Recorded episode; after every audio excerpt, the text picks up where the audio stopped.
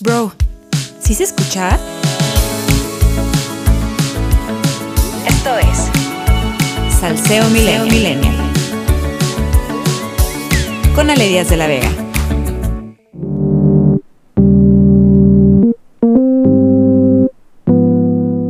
Qué semana más fatídica para la Ciudad de México. Bueno, para América Latina, la verdad es que qué horrible mundo el que nos hemos hecho. Pero bueno, esta semana, como ustedes saben, la noche del lunes 3 de mayo, una estructura de la línea 12 del metro colapsó y provocó la caída de un tren, lo que ha dejado un saldo hasta el momento de 26 personas muertas y 88 lesionados. Pero ¿saben qué? Hay que entender esta tragedia, porque no fue un accidente, se pudo prevenir.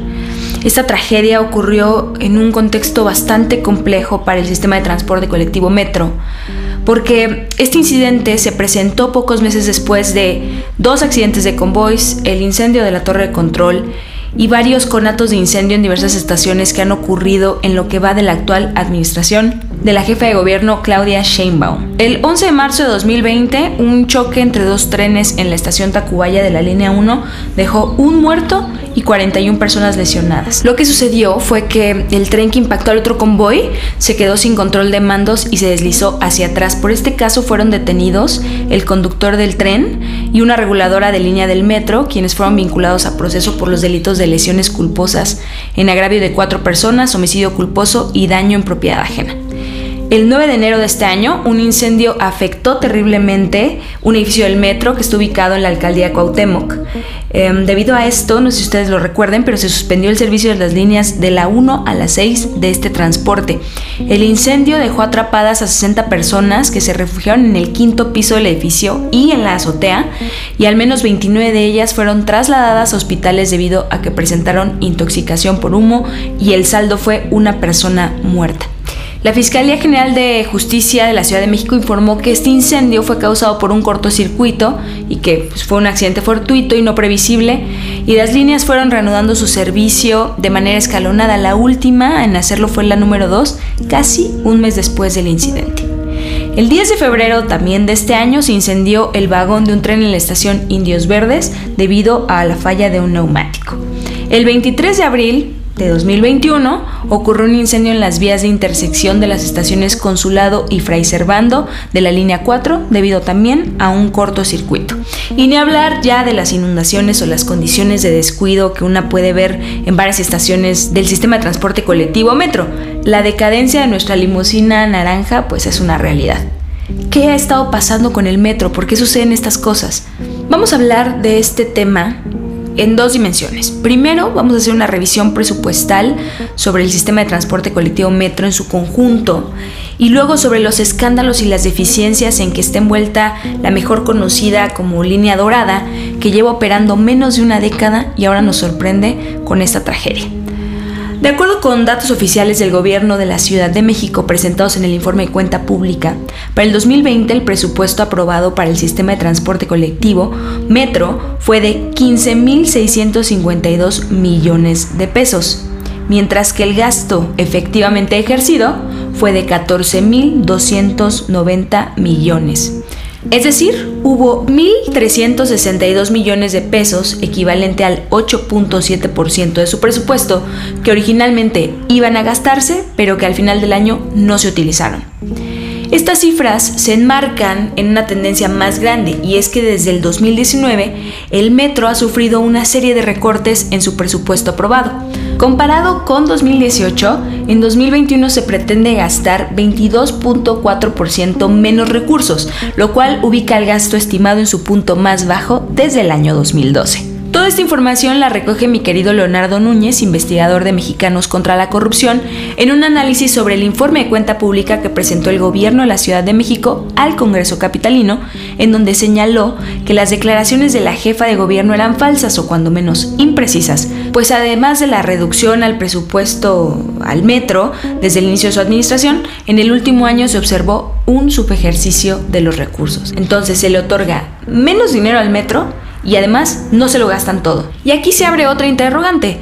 ¿Por qué no gastarse todos los recursos o disminuirlos es malo? ¿Que no se supone que pues eso es una forma de nuestro gobierno de ahorrar?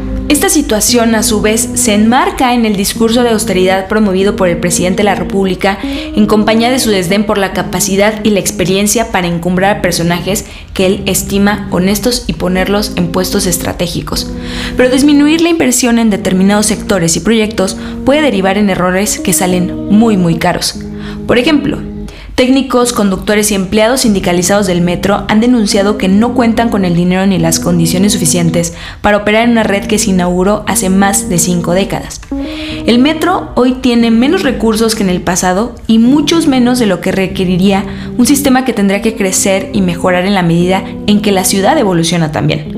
Ahorrar implicaría dejar de gastar dinero en lo que no se necesita, pero ¿por qué si vemos tantas deficiencias en este servicio público, no se han invertido los recursos suficientes en mantenimiento, nuevos trenes o la apertura de líneas más seguras y de calidad. Esto me lleva inevitablemente al tema de la línea 12, que paradójicamente pues es la línea más nueva y la que más ha dado problemas, con requerimientos de mantenimiento diario realizados por una empresa externa que cobra alrededor de 120 millones de pesos al año por el servicio. Y primero dejemos claro que desde su construcción la línea dorada tuvo fallas en la planeación, diseño y cimentación, lo que ha provocado un esfuerzo en las vías y deterioro prematuro. A poco más de un año de su inauguración, seguramente lo recordarán, de marzo de 2014 a noviembre de 2015 se tuvo que suspender el servicio en 12 de sus estaciones por problemas de construcción y se quedó sin operar hasta que se realizaron estudios, correcciones y mantenimiento necesarios para resguardar la seguridad de los usuarios. Es decir, la mitad de la línea, considerada como la obra cumbre de Marcelo Ebrard, estuvo cerrada durante casi dos años por los errores y fallas cometidas durante su construcción, con los altos costos financieros para la ciudad y los contribuyentes y las molestias ocasionadas, por supuesto, a nosotros, a los usuarios. Las autoridades del metro tienen reportes que luego del terremoto de septiembre de 2017 ya se conocía que las columnas de la obra civil en la estación Los Olivos tenía problemas. Además, vecinos de la zona reportaron la desnivelación de la obra y advertían que no era un medio de transporte seguro. Por cierto, eso me recuerda, ¿saben que es una obra elevada porque así salía más barata? Es decir, en la zona de Mixcuac, la San José Insurgentes, del Valle, Narvarte, el metro es subterráneo, pero a la altura de la avenida Tláhuac, la obra se abarata. Incluso en este tipo de decisiones públicas podemos ver discriminación y creo que hay un reclamo legítimo de la gente que vive en las periferias de la ciudad sobre este tema. Existen diferencias y se hacen cada vez más evidentes incluso desde los gobiernos de izquierda. Entonces, el reclamo existe, el hartazgo es evidente. La pregunta aquí es, ¿quién carajos va a asumir la responsabilidad? Esta tragedia habla y evidencia un abandono de responsabilidades por parte del gobierno actual, ¿saben? Y ahora sí, ni cómo echarles la culpa a los gobiernos neoliberales porque la autodenominada izquierda lleva más de dos décadas al frente de la capital del país, siendo responsables, entre muchas otras cuestiones, del sistema de transporte colectivo Metro. Ebrard incluso se autoexilió en Francia cuando comenzaron las investigaciones por la línea dorada y pareciera que se están pasando la papa caliente, ¿no? De Ebrard a Mancera. Mancera tuvo que subir el costo del boleto para poder darle mantenimiento al metro, luego Mancera entrega a Sheinbaum y ahora ella le explotó esta bomba de tiempo. Lo sorprendente también es que ante esta tragedia no haya renuncias ni consecuencias contra la titular del metro, más allá del peritaje que deberá de aclarar pues las razones por las que colapsaron los vagones en la línea 12, ¿no? Pero que alguien nos explique, por favor, la insistencia de cuidar a la titular del metro, cuyo nombre es Florencia Serranía. El resultado de su gestión, además de la fatalidad del 3 de mayo, es por demás desastroso. Descarrilamientos, choques, incendios, cortocircuitos, mala relación con el sindicato y desorden en este transporte público utilizado por millones y millones de personas diariamente. Oponerse a separarla del cargo mientras se llevan a cabo las investigaciones es una burla no solamente para los usuarios, sino para las víctimas y sus familias. Jorge Andrés Castañeda apuntó en su columna para el Heraldo que renunciar es la forma más básica de valoración del cargo, de poner por arriba la dignidad de lo público de asumir la responsabilidad que toca cuando las cosas salen mal. O dicho de otra forma, se trata del respeto a la investidura del cargo. Porque no es que en México nadie renuncie.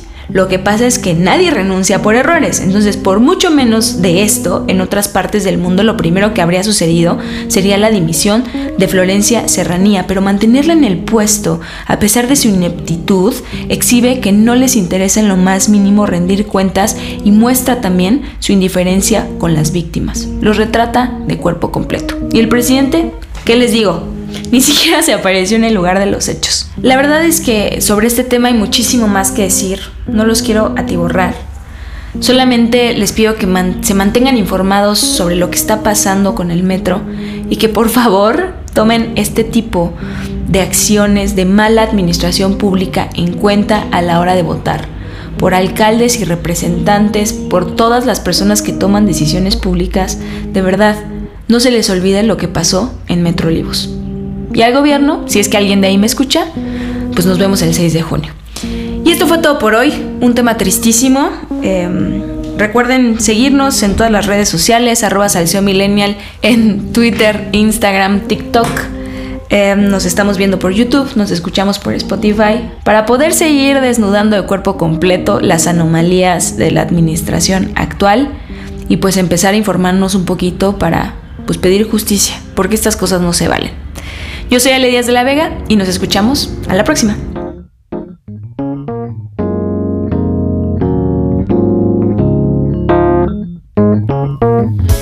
Nos escuchamos en el próximo episodio de Salseo Millennial. Este podcast es escrito y dirigido por Ale Díaz de la Vega y en la producción Daniela Moreno.